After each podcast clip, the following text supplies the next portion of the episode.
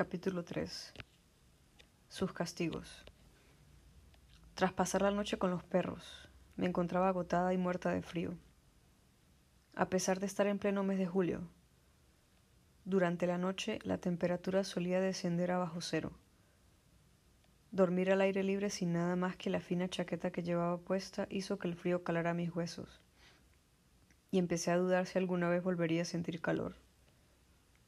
El hecho de que la mujer para la cual tenía que trabajar me hubiese apuntado con un arma en la cabeza tampoco ayudaba a evitar el tembleque que se había apoderado de mis piernas. Estaba agotada y hambrienta. Tenía frío, tanto frío. Me sentía vacía sin Paul. Lo había perdido después de tantos años luchando contra mi familia, contra mi madre para poder estar con él. Lo había perdido y ya no me quedaba nada más que su recuerdo, pues todas nuestras pertenencias se habían esfumado. Me lo habían quitado todo, incluso mi nombre. Ya no tenía más nombre que un número marcado en mi brazo. No era nadie. Era inferior a los perros, como ella dijo, pues incluso sus perros tenían nombre, más libertad y más futuro que yo. Toda mi vida se había visto reducida a un número tatuado en mi antebrazo el despectivo comunista que había salido de los labios de la general en los pocos encuentros que habíamos tenido.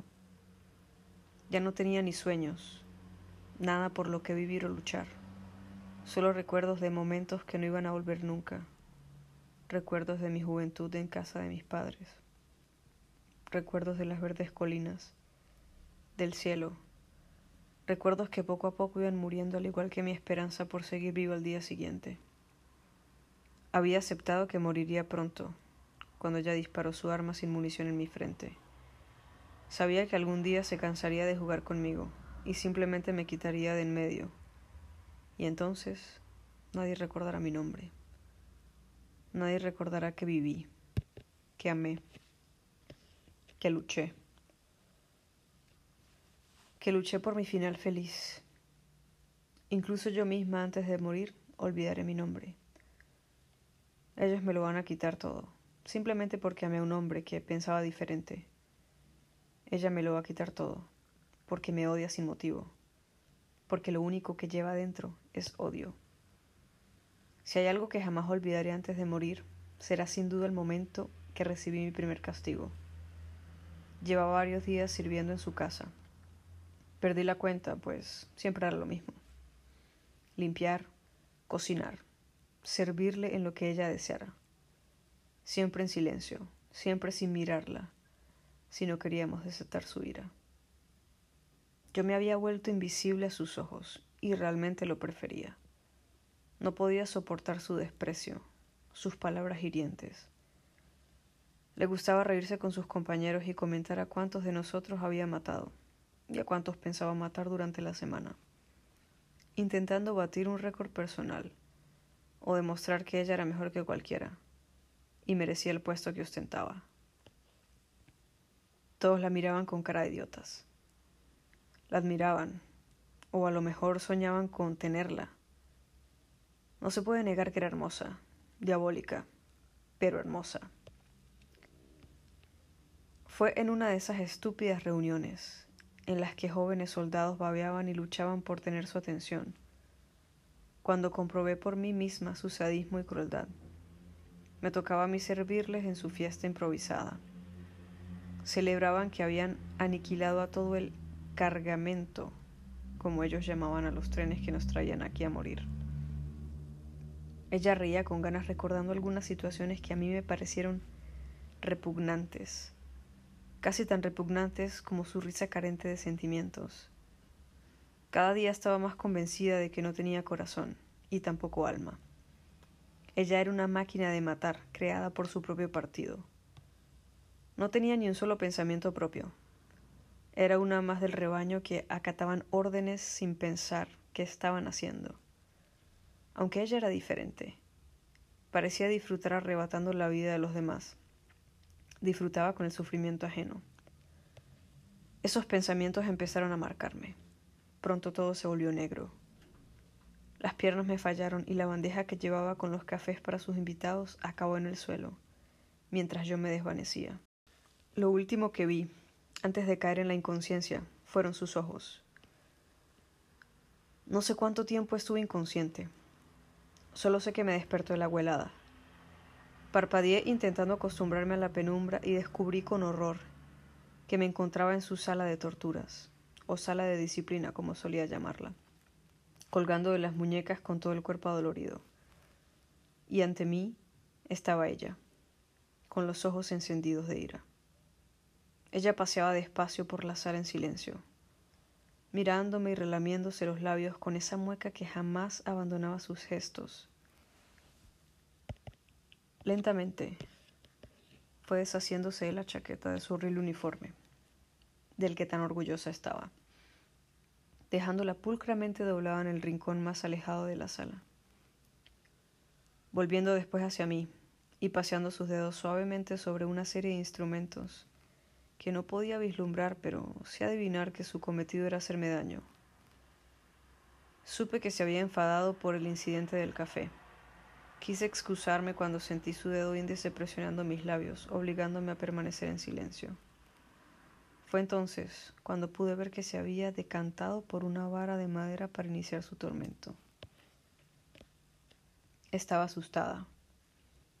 Únicamente un idiota o un loco masoquista permanecería, impasible ante esa mujer dispuesta a castigarte.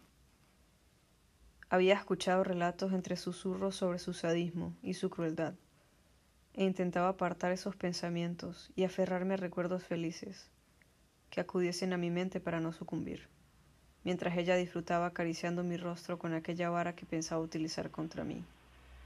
Y jugando con mis nervios y mi cordura daba vueltas a mi alrededor como un depredador, salivando ante el, ante el miedo de su presa.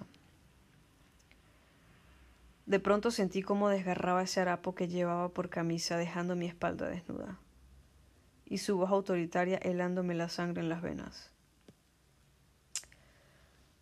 Me has humillado delante de mis invitados. Has destrozado mi juego de café y el suelo de mi salita con tu torpeza.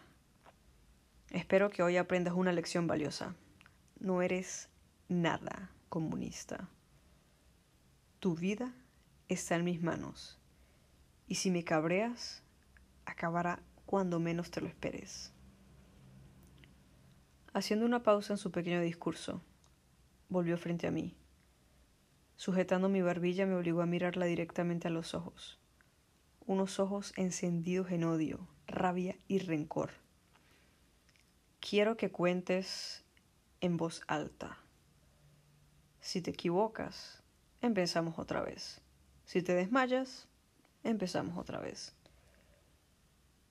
Y si te mueres, mejor para ti. Sin pronunciar más palabras, volvió a desaparecer de mi campo visual. Mas el primer golpe nos hizo esperar, mandando una señal de dolor lacerante a mi asustada mente. Hice lo que ella me había pedido con el pánico y el dolor enganchados en mis cuerdas vocales, contando en voz alta intentando no fallar cada golpe que dolía más que el anterior. Mi espalda no tardó en cubrirse con mi sangre, a medida que sus azotes desgarraban mi carne, y mis gritos se hacían más débiles, perdiendo poco a poco las fuerzas. Llegando al número cincuenta, perdí el sentido una vez más, sabiendo que sería mi final, que volvería a empezar y no se detendría hasta matarme. No me lo puedo creer. Esta perra de mierda interrumpió mi reunión con mis superiores. Destrozó mi moqueta y ni siquiera ha tenido la decencia de permanecer despierta para recibir su castigo hasta el final. Podría haberle pegado hasta matarla, hasta que no quedara nada de ella. Borrarla del mundo y absolutamente nadie lloraría por ella.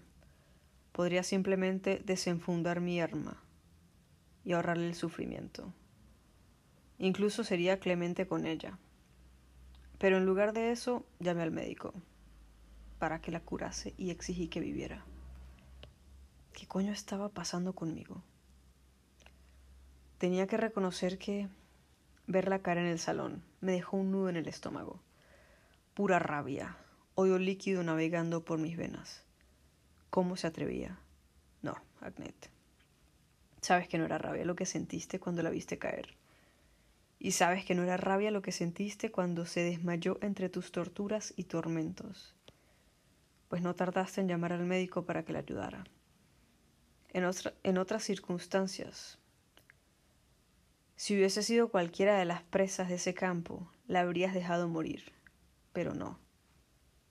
Tú la salvaste. Y ni tú misma sabes por qué, Agnet. ¿En qué diablos estabas pensando? Es imposible que ya te importase. Era una comunista, tu enemiga. Debías destruirla. Eso debías hacer. Sabías que debías hacerlo.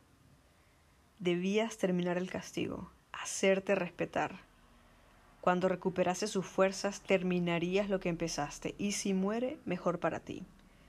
Un dolor de cabeza menos. Maldita mujer, malditos ojos negros, maldita toda ella. Con rabia tiré la copa de vodka que estaba bebiendo contra la chimenea encendida provocando una llamarada. Al entrar en contacto el alcohol con el fuego, mientras un grito escapaba de mis labios. Joder, ¿qué me estaba pasando? ¿Qué estabas haciendo conmigo? Comunista. Porque la idea de verte morir me aterraba aún más que dejarte seguir con vida.